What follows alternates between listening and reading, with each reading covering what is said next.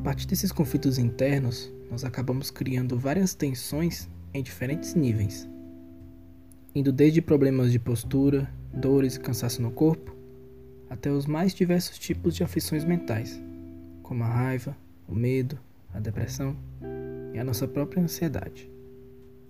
Por exemplo, quando nos sentimos mal porque não conseguimos resolver alguma questão importante, é possível que a gente comece a remoer aquela história compulsivamente. Note que é como se isso fosse uma tensão no âmbito da mente, pois ao invés de conseguir relaxar, nós ficamos obcecados por tal sentimento, ainda que ele seja ruim para nós. Esta tensão aparece também na forma como nos expressamos, muitas vezes nos tornando impacientes, agressivos, com muita dificuldade de relacionarmos com os outros. Assim, podemos entender que essas experiências relacionadas ao corpo, à fala e à mente estão sempre interligadas e que, portanto, uma mente relaxada depende diretamente de um corpo e de uma expressão também relaxados.